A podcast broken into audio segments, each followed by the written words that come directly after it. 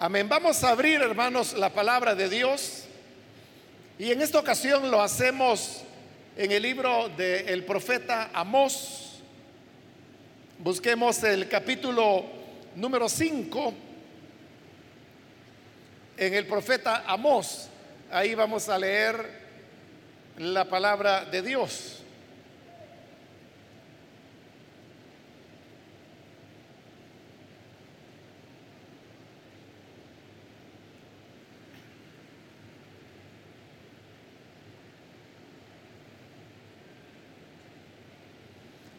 La palabra de Dios nos dice en el libro de Amós capítulo 5, versículo 18 en adelante, hay de los que suspiran por el día del Señor. ¿De qué les servirá ese día si va a ser de oscuridad y no de luz? Será como cuando alguien huye de un león y se le viene encima un oso. O como cuando al llegar a su casa y lo muerde una serpiente. ¿No será el día del Señor de oscuridad y no de luz? Será, por cierto, sombrío y sin resplandor. Yo aborrezco sus fiestas religiosas. No me agradan sus cultos solemnes aunque me traigan holocaustos y ofrendas de cereal, no los aceptaré, ni prestaré atención a los sacrificios de comunión de novíos cebados. Aleja de mí el bullicio de tus canciones. No quiero oír la música de tus cítaras, pero que fluya el derecho como las aguas y la justicia como arroyo inagotable.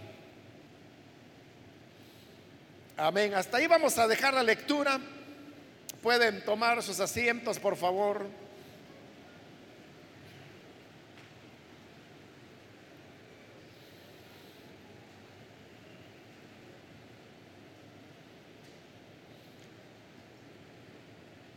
Hermanos, en esta ocasión hemos leído de este profeta Jonás, el cual habla de las diversas formas de pecado que se daban en Israel poco antes que ocurriera la, deportación y todos los castigos que habrían de venir sobre ellos por causa del pecado. Por eso es que precisamente Dios, a través de los profetas, había insistido muchas veces con ellos para que se arrepintieran y comenzaran a hacer las cosas como a Él le agradan. Y uno de los elementos que el pueblo de Israel ponía como excusa para no volverse a Dios era que todas las calamidades que enfrentaban, principalmente las que tenían que ver con invasiones de pueblos extranjeros, ellos lo veían como una situación de la cual habrían de ser librados cuando llegara el día del Señor. Eso que ellos llamaban el día del Señor era un concepto que Dios había revelado y que manifestaba que cuando el día del Señor llegara, entonces habría de ser un día de liberación para Israel en contra de sus enemigos.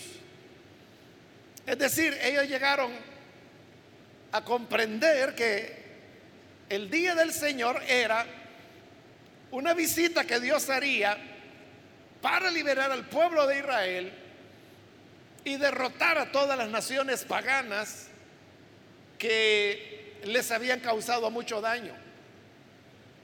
Entonces, cuando venían las dificultades, que como le he dicho, venían por causa de sus pecados, ellos decían, bueno, no importa que los amalecitas nos estén destruyendo porque ya viene el día del Señor que nos va a liberar. Que los sirios nos atacan, ya viene el día del Señor que nos va a liberar. Que los arameos nos atacan, ya viene el día del Señor. Que los caldeos nos atacan, ya viene el día del Señor.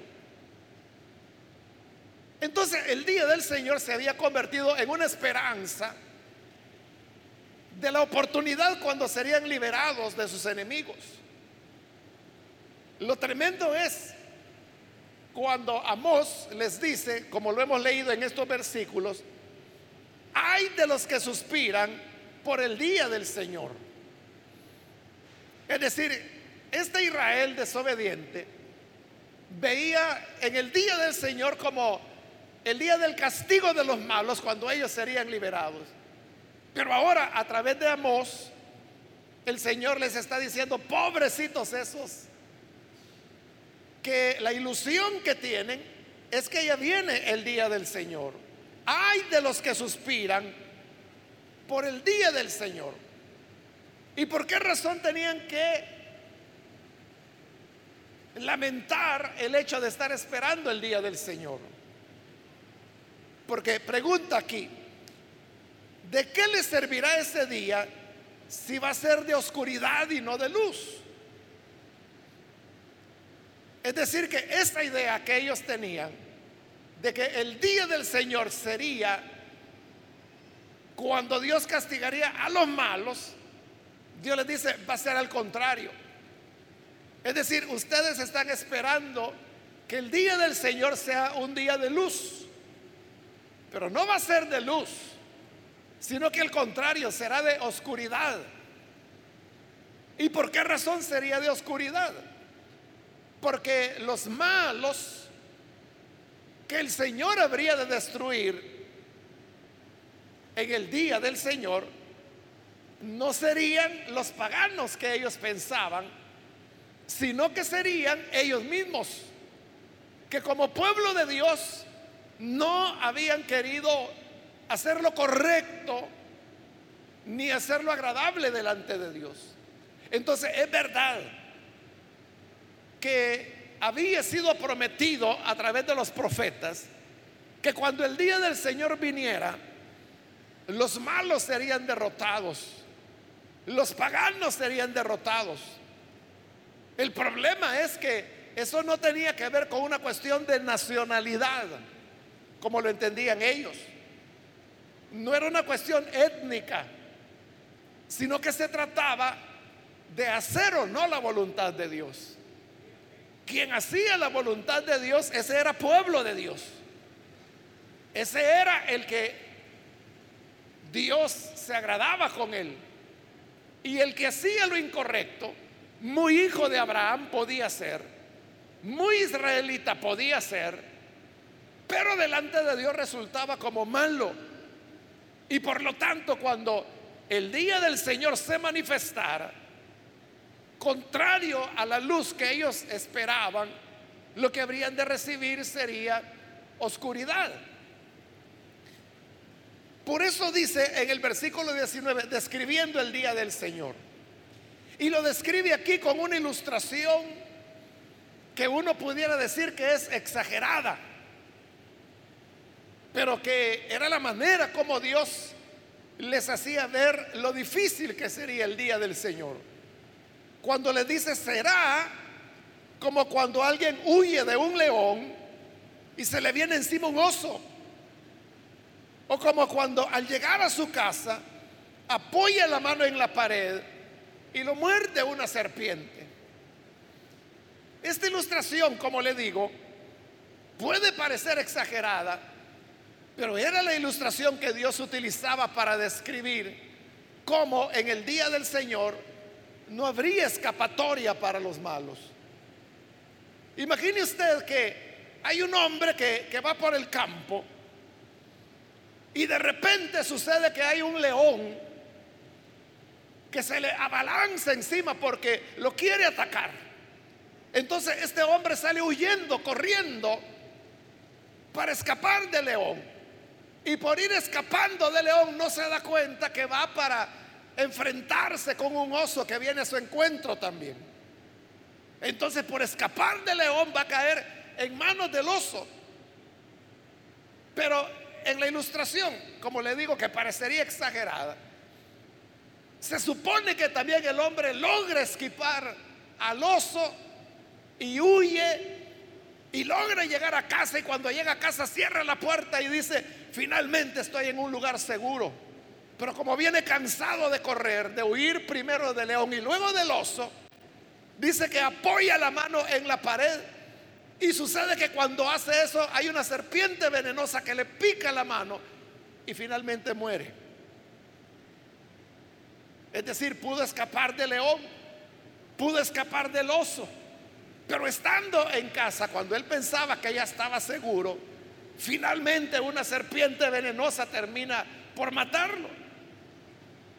Entonces dijo el Señor, así será el día del Señor.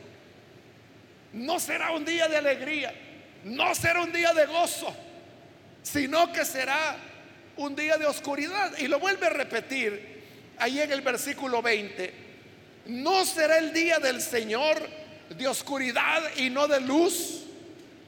Será, por cierto, sombrío y sin resplandor. ¿Por qué razón lo que ellos tenían como esperanza? ¿Por qué razón lo que ellos pensaban que habría de ser el día de su liberación? se convertiría en algo tan espantoso como esa ilustración que ahí el profeta presenta, que es como quien huye del león para caer en manos del oso y huye del oso solo para caer en manos de la serpiente cuando llega a su casa. Es decir, no hay escapatoria. ¿Por qué habría de ser así? Porque como lo hemos dicho, era una mala concepción la que tenían el pueblo de Israel respecto a cuál era su condición real delante de Dios. Porque ellos pensaban que estaban bien, que eran buenos. Y que consecuentemente los malos eran quienes los atacaban. Los malos eran quienes los destruían. Pero como algunas veces también Dios lo decía, a través de los profetas. Él decía, por ejemplo, que Nabucodonosor era su siervo porque venía para destruir a Israel. Y el Señor les decía, por ejemplo, a través de Jeremías, no vayan a luchar contra él, porque yo no estoy con ustedes, estoy con él. Y si ustedes se levantan contra el rey de Babilonia, entonces yo lo voy a destruir y a Él le voy a dar la victoria. Es decir, hoy era el mundo al revés. Todo lo contrario de lo que había sido en el pasado. Que Dios siempre había estado con su pueblo. Y que por eso Dios desbarataba a las naciones que atacaban a su pueblo. Pero eso había sido siglos antes. El problema es que en todos esos siglos que habían transcurrido, la maldad se había ido apoderando de ellos. El pecado había ido penetrando todas las áreas de la vida de Israel. De tal manera que ahora para Dios ellos eran los malos, eran los abominables. Y ciertamente el día del Señor se acercaba. Y los israelitas seguían pensando que era un día de luz, un día de liberación, el día de la victoria sobre los enemigos. Y Dios le dice, no, no, no, no, no piensen que va a ser un día de luz, será un, para ustedes un día de oscuridad. Ese día será como el que huye del león y se topa con el oso y huye del oso, se encierra en casa y solamente para que la serpiente lo vaya a morder. No será un día de luz, será un día de oscuridad. Por eso le decía, la lección fundamental que el pasaje nos deja es que, bueno, la misma lección que dijo Juan el Bautista cuando iniciándose el Nuevo Testamento, él le dijo a los líderes religiosos de su época, generación de víboras, ¿quién les enseñó a huir de la ira venidera? Ellos como dirigentes religiosos pensaban que la ira de Dios era contra los paganos, contra los romanos de seguro. Pero Juan le dice, no, es contra ustedes. Ustedes son los hijos de serpientes contra los cuales la ira de Dios viene. ¿Y cómo piensan que van a huir de ellas? Y como ya Juan el Bautista sabía los argumentos de ellos, se adelantaba y decía, no vayan a venir diciéndome que somos hijos de Abraham. Y le dijo Juan, porque si Dios lo que quisiera son hijos de Abraham, de las piedras podría levantar hijos a Abraham y todavía sí los rechazaría a ustedes. Entonces Dios no estaba preocupado o interesado en que si este grupo eran descendientes de Abraham o si no, que si eran israelitas o no lo eran, eso a Dios no le importaba, lo que le importaba es que ellos pudieran practicar la verdad. Y eso es lo que estaba ocurriendo en época de Amós, que aunque decían ser pueblo de Dios, no actuaban como pueblo de Dios. Ellos seguían toda, toda la fórmula externa. Seguían con los sacrificios, los holocaustos, el culto en el templo, la música, las alabanzas a Dios, todo, todo seguía como siempre. Pero el pecado había entrado en todas las esferas de la vida y por eso es que ahora eran abominables para Dios. Y por eso es que Dios dice esas palabras tan fuertes que hemos leído, como dice el versículo 21, yo aborrezco sus fiestas religiosas, no me, no me agradan sus cultos solemnes. Estas fiestas religiosas no eran invento de Israel. Esas fiestas religiosas era Dios quien las había establecido. La fiesta de la Pascua, la fiesta de Pentecostés, la fiesta de las cosechas. Pero ahora Dios está diciendo que esas fiestas que Él había pedido que se celebraban, dice, yo las aborrezco, no me agradan sus cultos solemnes. En el versículo 22, aunque me traigan holocaustos y ofrendas de cereal, no los aceptaré ni prestaré atención a los sacrificios de comunión de novíos cebados. Porque ellos seguían con todo el culto en el templo, llevando sacrificios, llevando holocaustos, pero Dios dice, ya, ya, ya no, ya no los traigan. Porque aunque los traigan, no los voy a aceptar. El Señor lo rechazaba ahora. Y la causa del rechazo era por el tema de la vida interna. Es que eso, hermanos, de llevar un animalito para que lo sacrificaran en el cordero, eh, perdón, en el templo, no era, hermanos, nada difícil, solo se necesitaba dinero. Entonces usted iba y podía comprar una res, un cordero, una palomita, dependiendo cuál era su capacidad económica. Porque Dios era así, que el que no podía una cosa podía la otra, y si no, pues aunque sea la palomita, que era lo más barato que había. fuera lo que fuera, usted lo compraba, lo llevaba al templo, lo sacrificaban, se lo ofrecían a Dios y ya estuvo el culto a Dios. Pero uno puede hacer todo eso ir al mercado a comprar un animal, caminar para llevarlo al templo, que lo sacrifiquen. Uno puede hacer todo eso sin que haya un arrepentimiento en el corazón.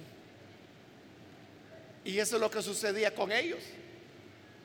que aunque seguían en las fiestas solemnes, aunque seguían sacrificando, el Señor decía, no voy a aceptar nada. Porque entonces resultaba que el culto era solamente una excusa para encubrir la maldad que había en ellos. Igual sucedió cuando el Señor Jesús vino. Esto es siglos antes que Jesús viniera. Pero cuando el Señor vino era lo mismo. Se recuerda cuando el Señor fue al templo e iba saliendo. Y entonces sus discípulos le dijeron, mira Señor, qué edificios, qué piedras, cuánta devoción tu pueblo tiene que mira el edificio que ha construido para Dios. Entonces Jesús les dijo, así, ven este edificio. No va a quedar piedra sobre piedra que no sea derribada. Y ellos se quedaron sorprendidos. No entendían por qué. Pero el Señor ya lo había dicho antes.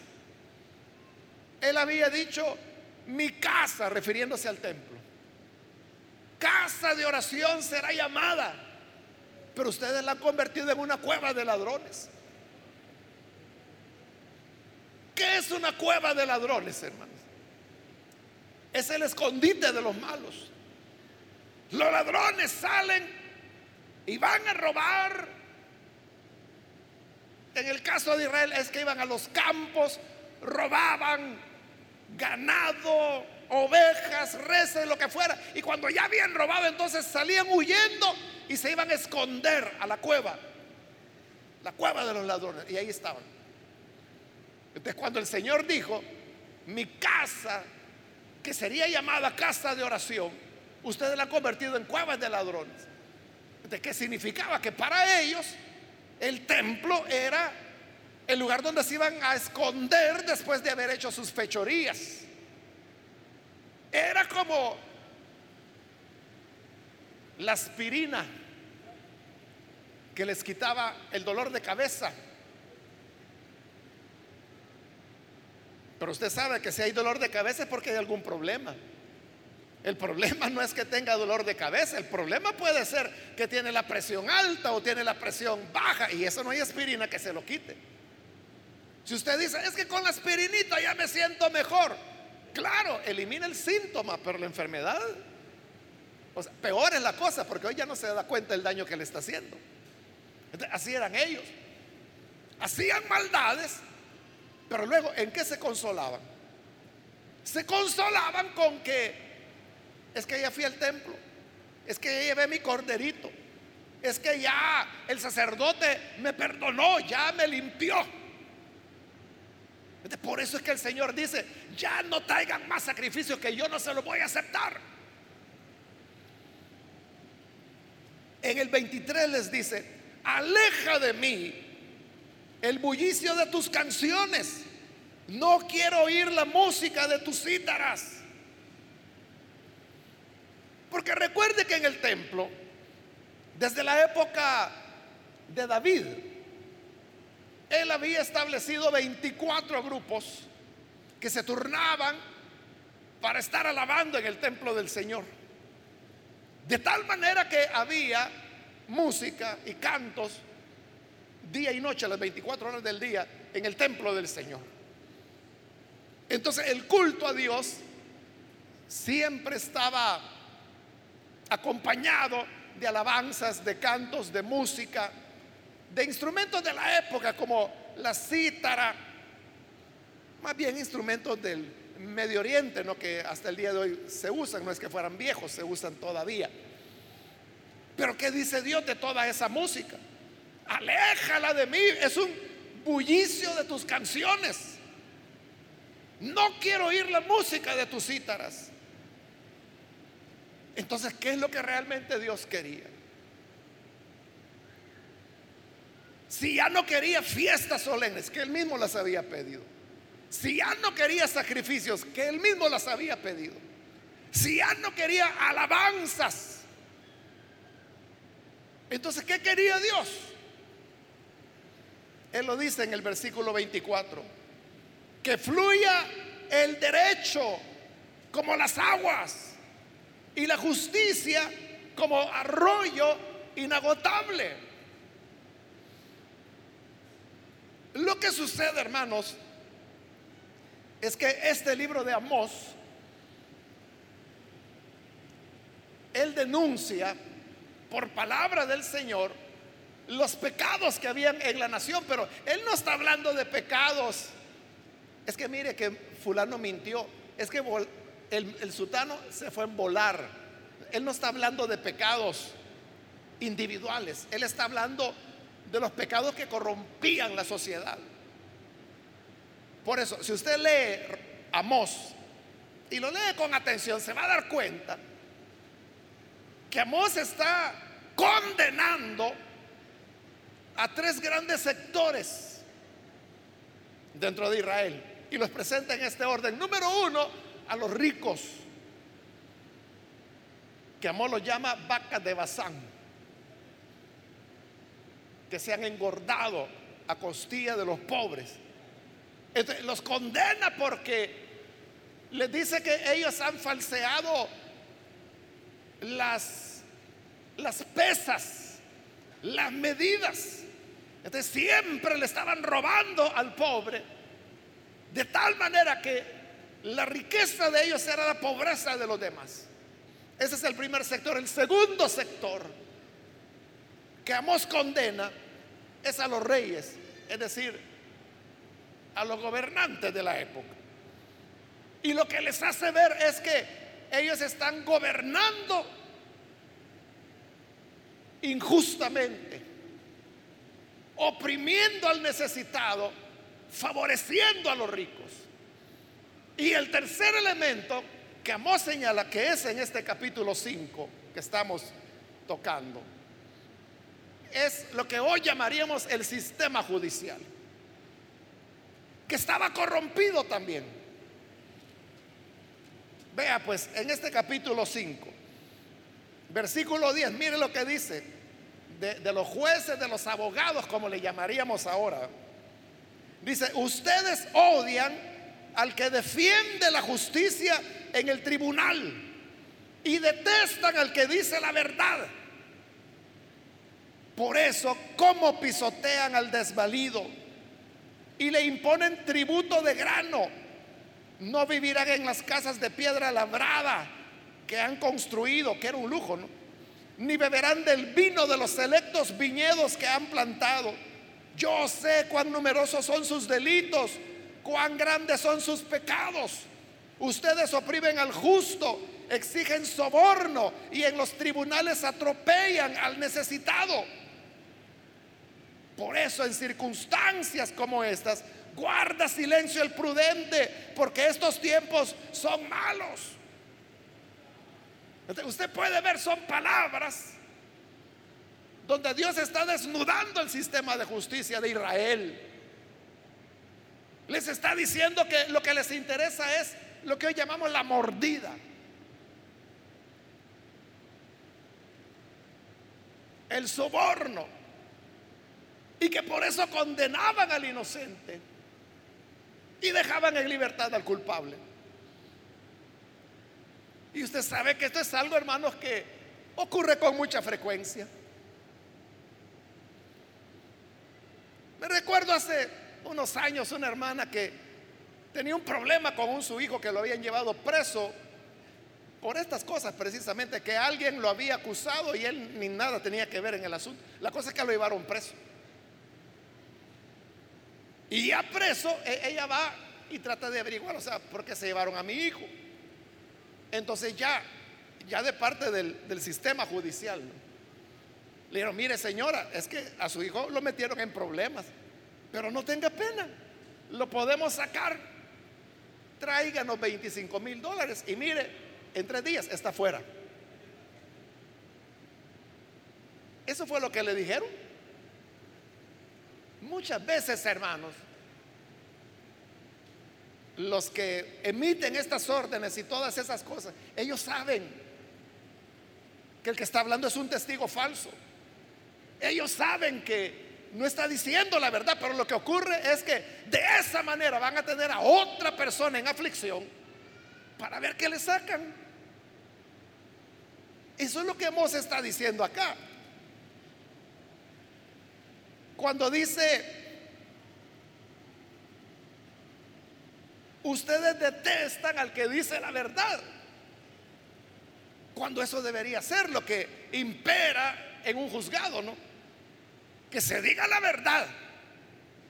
Pero no, ellos detestan la verdad. Lo que quieren es que digan mentiras, que acusen a alguien más. Entonces a este lo siembran y le dicen, mira, si no decís quién fue, a vos te van a caer 40 años y de ahí quién te va a sacar. Y este afligido viene y empieza a señalar a cualquiera. Ya sé, el vecino de la comadre de mi tía. Y da ese nombre y al pobre señor lo van a traer. Igual que fueron a traer al hijo de esta hermana que le digo. Y le ponen una acusación que él ni sabe de qué se trata. Tráiganos tanto y va a salir. Todo eso es lo que Dios veía. Y como Dios lo veía, ahora decía, y son tan hipócritas que después de estar falseando la medida para vender grano, que ahí venía la gente y le decía, mire, deme una libra de cebada, aquí está. Mire, pero qué chiquita veo la bolsa. No, cabalita está. Y no, le estaban quitando. Entonces dice el Señor, era porque vendían al pobre por un par de zapatos, así dice la escritura. Es decir, no, valoraban la vida del pobre, lo que querían era sacarle y sacarle. Por eso se convertían en ricos. Y por eso es que Amor lo llama vacas de Bazán, porque era, hermano, el ganado más grande que había en Israel. Entonces, estaban gordos, estaban grandes, pero toda esa riqueza era porque habían estado robando y robando y robando y robando al humilde, al pobre, al necesitado. Luego los reyes servían para encubrir a esos y para terminar de hundir más al necesitado. Y luego el sistema de justicia, donde todos eran corruptos, donde no les importaba la verdad, al contrario, odiaban la verdad. Entonces note, por eso le decía, Amos, él no está denunciando pecados ah, es que este es mirón, anda viendo las piernas de las muchachas. No, ese es otro asunto. Amos lo que le importa. Era cómo estaba organizada la sociedad, cómo eran estos pecados estructurales que se daban. Entonces, delante de Dios, resultaba que el culto, las fiestas solemnes, la música, los cantos, los sacrificios, todo era una porquería. Y Dios decía, ya no traigan eso. Y por esa causa, porque delante de Dios eran mentirosos, hipócritas, que solo fingían cosas religiosas cuando estaban haciendo maldades. Como Jesús le dijo a los fariseos, ustedes hacen largas oraciones solo por excusa. Porque por un lado están haciendo largas oraciones, pero por otras están explotando a la viuda y al huérfano. Hay gente que hace maldad, son perversos, son injustos, pero todo lo encubren a través de las largas oraciones o como ellos, con sus fiestas, con su música, con los sacrificios. Por eso el Señor le decía, sí, sí, tienen razón, ya viene, ya viene el día del Señor. Pero ¿por qué ustedes lo esperan? ¿Por qué están tan ilusionados con el día del Señor? ¿Qué creen que va a ser un día de luz para ustedes? No. Será un día de oscuridad. Ese día se lo va a llevar el diablo. La venida del día del Señor será como el que huye del león y se va a topar con el oso, huye del oso y se va a topar con la serpiente en la pared de su casa. No habrá escapatoria. Ahora, hermanos, lo tremendo es que el día del Señor no solamente era un concepto, como le dije, del pueblo de Israel que está en el Antiguo Testamento. Lo tremendo es que está en el Nuevo Testamento también. Porque en el Nuevo Testamento se vuelve a mencionar el día del Señor. ¿Se acuerda de las cartas de Pedro? Cuando él dice, he aquí que el día del Señor viene. El día del Señor dice, en el cual los elementos ardiendo pasarán. Es decir, que nosotros como iglesia cristiana también estamos esperando un día del Señor. Y es como Pedro lo dice, un día cuando será el final de una era, el final de un sistema de pecado, de injusticia. Pero ahí viene el punto. Si aquí para Israel, el pueblo de Dios, el día del Señor no sería de luz, sino que el contrario de oscuridad. Porque era el día cuando Dios decía, aquí vengo a deshacerme de los malos. Ah, ¿cómo no, Señor? Ahí están, ahí están los caldeos, ahí están los asirios. ¿Qué asirios ni qué caldeos? Con ustedes es la cosa. Igual, ¿qué significará para nosotros el día del Señor? Que el día del Señor viene,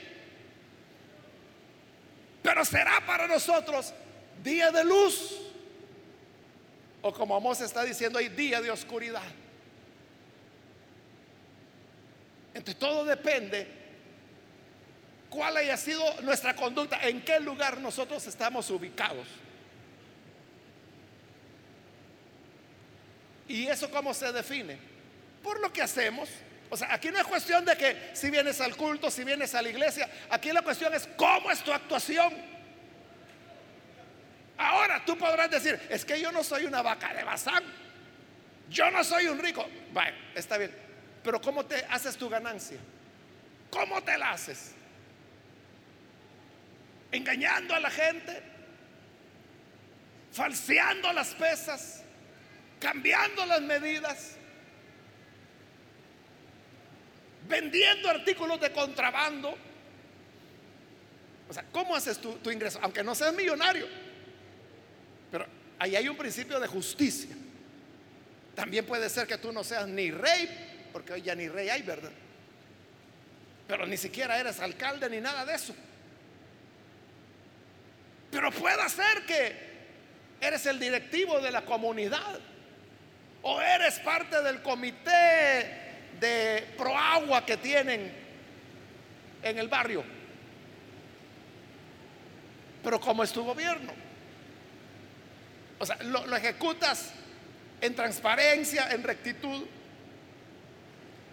O por el contrario, vas en contra del débil, del vulnerable, para favorecer a aquel que sí te puede invitar a cenar, que sí te lleva regalo todas las veces que cumples años O, como en el caso aquí de los jueces, que es lo que está tocando el capítulo 5, que odiaban la verdad. uno, en pequeño, uno puede ser un tirano, uno puede ser cualquier cosa.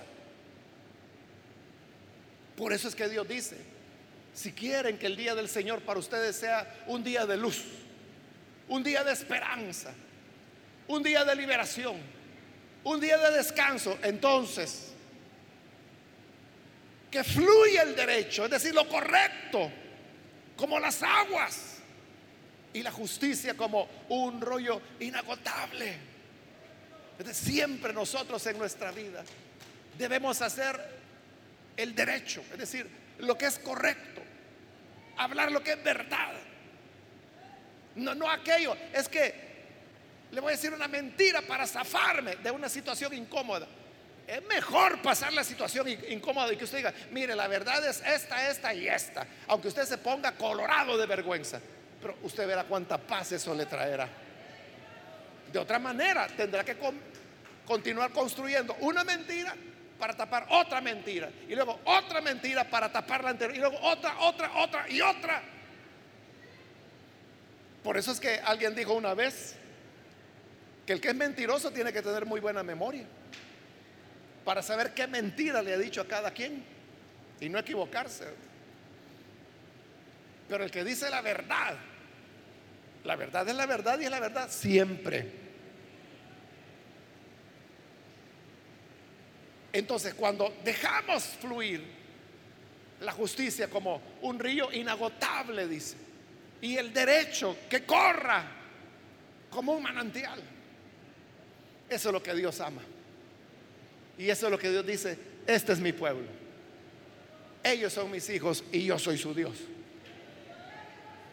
Ellos son mi pueblo y yo soy su Dios. Ellos son mis hijos y yo soy su padre. O sea, nos reconoce como hijos de Él. Y en el día del Señor que viene, cuando los elementos ardiendo pasarán, como la escritura lo dice, el cielo y la tierra pasará. Pero los que hacen la voluntad del Señor permanecerán. El mundo y sus deseos pasan pero los que hacen la voluntad de Dios permanecen para siempre.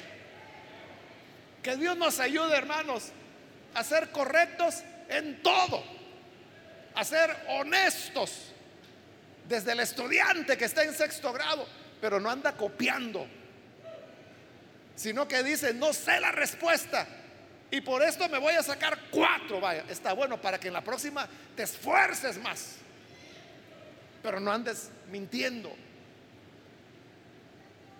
sino que debe existir honestidad en todas las cosas para que cuando venga el día del Señor sea día de luz, de liberación, de descanso y de salvación para nosotros. Amén. Vamos a cerrar nuestros ojos, hermanos. Y antes de hacer la oración, yo quiero invitar a las personas que todavía no han recibido al Señor Jesús como su Salvador, pero usted escuchó hoy la palabra de Dios y habiéndole escuchado, usted necesita venir para recibir la vida que solamente Él ofrece. Yo le invito que ahí en el lugar donde está, puede recibir al buen Salvador y para eso póngase en pie en el lugar donde se encuentra. Las personas que por primera vez recibirán a Jesús como su Salvador, puede ponerse en pie para que oremos por usted, para que así haya un cambio, una transformación en su vida.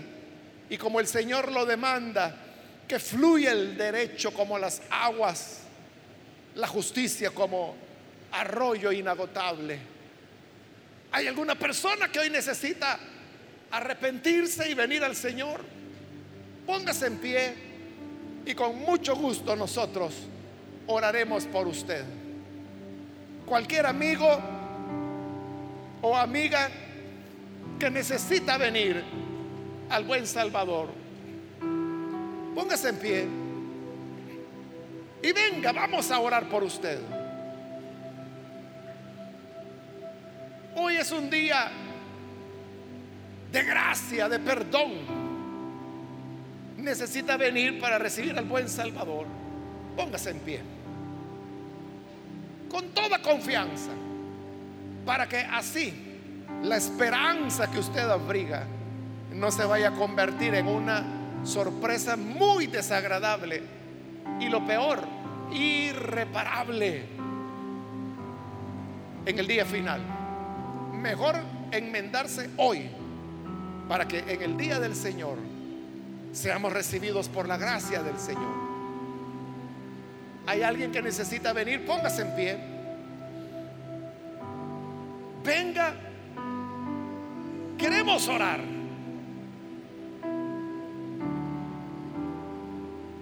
Venga con toda confianza para que oremos por usted. También quiero invitar si hay hermanos que se han alejado del Señor, pero hoy necesitan reconciliarse. Póngase en pie también para que oremos por usted. Vuelva al Hijo de Dios. Venga a recibir el perdón. Póngase en pie y oraremos por usted. ¿Hay alguna otra persona? Alguien que necesita venir. ¿Quiere reconciliarse? Póngase en pie. Y acérquese para que oremos. Y usted verá como la gracia, la misericordia de Dios es tan grande que nos perdona. Muy bien, aquí hay una persona, Dios le bendiga. si hay alguien más que necesita pasar, puede ponerse en pie y venga, vamos a orar por usted. Hay otra persona. Muy bien, aquí hay alguien más. Dios la bendiga, bienvenida. Alguien más que necesita pasar. Acérquese. Venga con toda confianza. Que la gracia del Señor hoy está con los brazos extendidos para que usted venga y pueda recibir el perdón. ¿Hay alguien más? Terminar la invitación, hago ya el último llamado si hay alguien más que necesita venir al Señor por primera vez o reconciliarse. Póngase en pie pues este ya el último llamado que he hecho.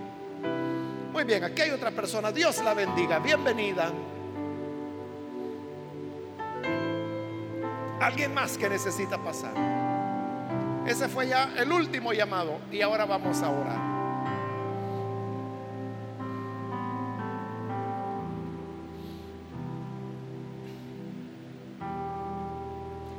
Usted que nos ve por televisión, también le invito para que se una con las personas que están aquí al frente y reciba a Jesús como su Salvador. Ore con nosotros. Señor amado, gracias te damos por estas personas que están aquí al frente. Y también, Señor, gracias por aquellos que a través de televisión, internet, radio, se están uniendo a esta oración y al unirse piden perdón. Al unirse se acercan a ti, Señor, para buscar la gracia, la misericordia que solo tú puedes dar.